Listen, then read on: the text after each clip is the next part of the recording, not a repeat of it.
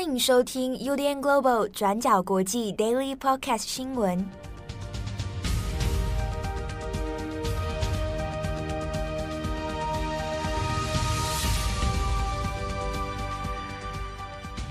Hello，大家好，欢迎收听 UDN Global 转角国际 Daily Podcast 新闻。我是编辑七号，今天是二零二二年十月六号，星期四。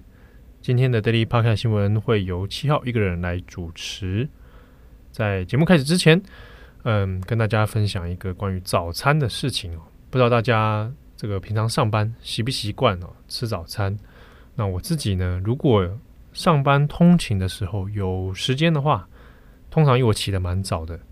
那通常会在台北车站这边，那会来吃个早餐。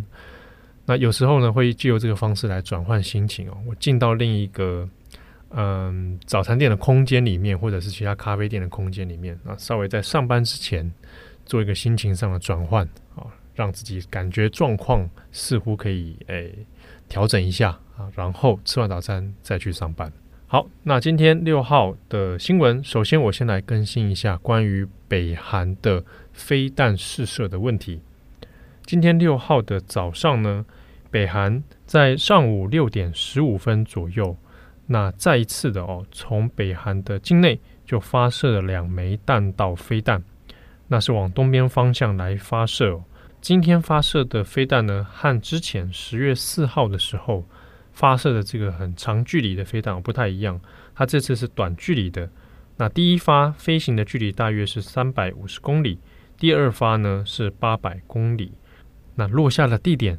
都没有在日本的经济水域一一自己里面哦，那这跟上次有所不同。但是呢，因为是在短时间之内再一次的做射击，当然也还是有引发了这个东亚区域的一些安全疑虑哦。那日本官方呢，从上次十月四号，那到这一次十月六号，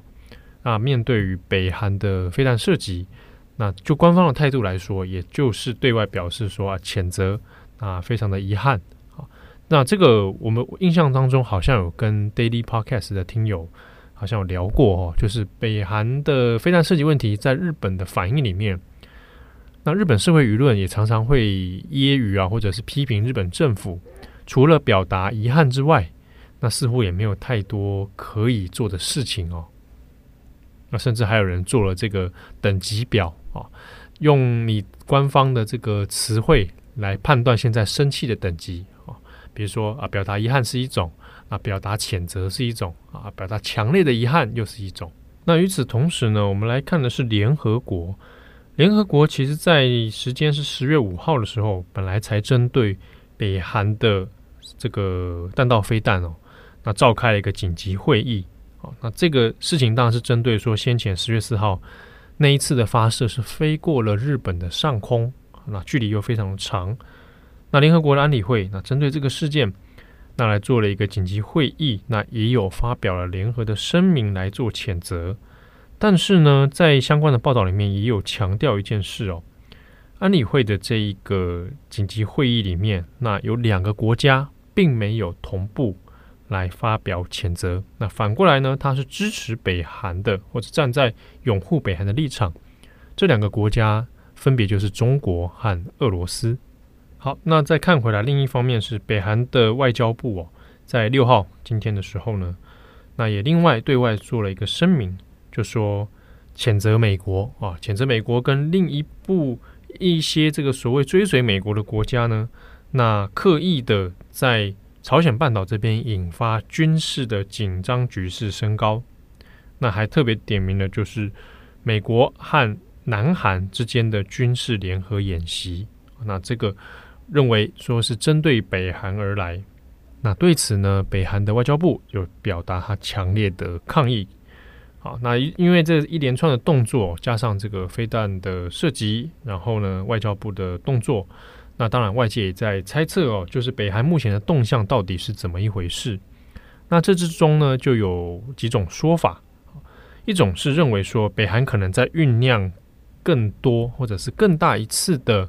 军事的恐吓威胁，那这可能就有涉及到北韩是不是近期可能要来做核子的试验、核武的试验等等。那另一方面呢，在日本或韩国的分析里面也在讲，因为从二零二零年的疫情以来，哦，那加上还有国际对于北韩的经济制裁，那其实呢，对于北韩来说，政治经济都有很严重的打击，所以外界的预估哦，并不认为现在北韩有这样的经济实力啊，真的可以来抗衡，或者反过来讲，他现在应该是状况不太好，所以呢，才会。频频的采取军事的手段，作为一种对外的恐吓威胁哦。那与此同时呢，面对到北韩这样的局势，嗯，对于日韩来讲，到底有达到什么样的效果？还是反过来说，反而促进了日韩之间在区域安全的双方合作的更加强化呢？所以在日本的分析里面，也有认为说，日本。韩国、美国啊，在针对于因应北韩军事威胁的状态之下，那现阶段来讲，应该是没有太多的这个其他选择哦，一定得是要来携手合作，强化双方。我们讲三方啊，日美韩三方的这个合作，它的频率啦，它的强度啊，可能都要升高。那不过另一方面，日本也在讨论讨论的是关于反击能力的问题哦，就是有没有。啊，第一个是针对于防空的这个防御网哦，有没有办法来拦截这些飞弹？另外是反击啊，如果被攻击到了，那日本的反击能力有没有到什么样的强度？再来就是关于避难所以及相关资源的准备。好，那在今天的这个两枚短距离的弹道飞弹射击之后呢，那日本政府这边哦，那是有做了一个预测哦，就认为啦，说。北韩可能还会有进一步的大动作，但是可能要等到十月十六号以后。那为什么是十月十六号呢？因为十月十六就是中国共产党的二十大的大会哦，所以应该研判呐，在那之后，也许会有一些比较大的动作出现。好，那以上是关于北韩的相关问题。那下一种我们来看一下美国。我们先前有跟大家讲过美国的飓风啊，伊恩飓风。那现在虽然已经离境了，不过呢，它后续造成的伤亡还有各种问题，其实也是很棘手哦。那我们截至目前为止知道的呢，美国因为伊恩飓风死亡的人数呢是一百零九人，那这其中啊有一百零五人都是在佛罗里达州。好，那现阶段在佛罗里达州，包含州政府啊、地方的一些机构啊，好，或者是这个非营利的组织、好团体等等。那目前都还在做一些后续的，像是生活的支援好，或者是很多流离失所的人啊，安顿他们的这个生活哦。那受灾的当地呢，目前已经知道的是，至少可能还有将近六十万的用户，那是没有电力可以使用的。那可能最快要到十月七号的时候，才能慢慢的哦逐步恢复供电。好，那死亡人数是一一部分，那另一个部分呢是。现在有很多人，他的房屋是被摧毁的，所以要重返家园，短时间内不太可能，他只能先到避难所。那可是呢，之中也有很多是老人啊，或者一般的家庭，还有小孩。那他们的生活资源，或者他们要重建生活，回到以前的生活，相对起来是比较难的。那我们先看是小孩哦，因为呢，本来应该还正在这个上学的阶段嘛。但因为飓风的关系，有很多学校现在是关闭的，或者学校本身就是受到破坏哦。那很多儿童现阶段是没有办法回到学校，但是在家里的状况呢也很艰难哦。特别是中低收入户的社区啊，或者家庭，那他在没有办法进到学校的状态之下呢，第一他可能没有营养午餐，再来就是失血的这个状态造成的后遗症。可能比大家想象的还要来得更长更久哦。那在美联社的部分，他就有做了相关的报道，也访问了一些学者的研究，就有谈到说，在飓风过后，那除了我们大家看到有形的财产被破坏之外呢，对于孩童的教育其实也有造成蛮深远的影响。那这边举例是二零一六年、二零一八年的飓风，那对于美国东南部的学生呢，好，我们以这个小学生来讲。的确都有造成在学业表现上的问题。那这之中呢，就发现说，哎，有很多小孩哦，他可能是受灾户，那他可能因为暂停这个这个学业哦，但即便他重返学校之后，他在进度上面，在学业表现上面，他会比其他的孩子要更加落后。但这里面呢，又有其中比较阶级上的分别。比如说，如果家庭资源比较好，经济比较富裕的，那他即便他是在这个灾区，但他恢复的速度，或者他恢复到所谓正常的这个状况，那是比较快哦。那另一个研究报告里面有讲到是二零零五年的卡崔娜飓风。那卡崔娜因为造成很大的这个伤亡，那很多孩子呢，他是暂时都没有办法上学，时间最长的呢可以到半年左右。啊，那可是。即便他们重新安顿，哦，可能换到了其他的学校或其他的学区去上课，都会发现他们的整体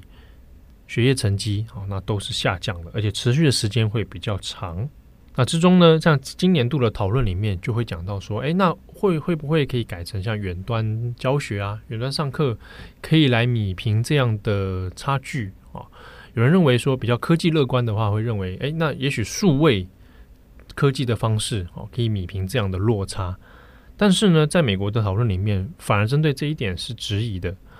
会担心说，其实远端上课的效果并没有大家想象的这么好哦，有很多的教育现场，它必须要面对面，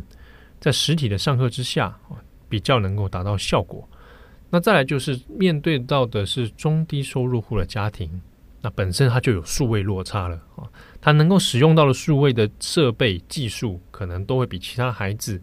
来的比较有差别一点啊。所以这之中要怎么样来解决，它其实是蛮棘手的哦。那另一方面，我们也来看是在飓风过后，那对当地造成的影响里面，还有一个就是对于佛罗里达州的保险业，这其中当然也涉及到了气候变迁。在一些预测里面，或者对于实际的灾情的预期哦，都会认为说，因为气候变迁，呃，导致现在的飓风造成的灾害不确定性升高。那在美联社一样，美联社相关报道里面也去做了一个调查哦，他访问了一些当地的保险产业啊，那还有一些业者啊，或者当地的居民啊，就有讲到说，因为这个灾情的不确定性升高，也导致于有些保险业者。他可能在这样的状态之下，要么就选择干脆不给你保，好，要么就是选择说我把保费提高，好，那也因此呢，造成有很多人说啊，那保费这么提高的状态下，那我可能就没有办法去投保。那另外还有一种情况是，先前已经保过的这些方向是房地产比较多，但是因为飓风的关系全毁或者等等的一些问题哦，那也引发了很多相关的诉讼或者是赔偿。那也因此，在当地有一些保险业者，甚至是因此而破产。好，那在美联社的报道里面就有讲到说，在这样种种的状况之下，那也以至于说，我们看到新闻画面上有很多人的房子，它可能毁掉，但是它毁掉了却没有办法有任何的保险的赔偿。原因有很多种，那其中一种就是因为先前几年当中保险的提高，或者是因为其他的因素，而导致它没有在房屋上面有所。这个投保好，那后续呢，在佛罗里达州这边还是有很多生活的经济方面重建的难题，而这个难题对于现阶段美国总统拜登来说是一个相当棘手的这个困局哦。那佛州的州长其实是共和党，那共和党在佛州的这个状况里面呢，其实先前也跟拜登之间哦有一些政治上的冲突，那接下来。其中选举又要快到了，所以对拜登政府来讲呢，会是一个考验。好，那另外是关于 OPEC 石油的问题，那可以参考。今天我们 Daily Podcast 不先说，但是我们在网站上面会出一个相关的专文，也欢迎大家来参考。好，那以上是今天的 Daily Podcast 新闻。最近天气转凉了，大家记得衣服要注意一下哦，免得要感冒。而且最近台北，嗯，至少我到公司这段路上哦。有时候忽然晴天，忽然下雨啊，那一不小心很容易感冒，所以请大家务必要注意身体健康。好，祝福大家有美好的一天。我是变七号，我们明天见喽，拜拜。感谢你的收听。如果想知道更多资讯，请上网搜寻 UDN Global 转角国际。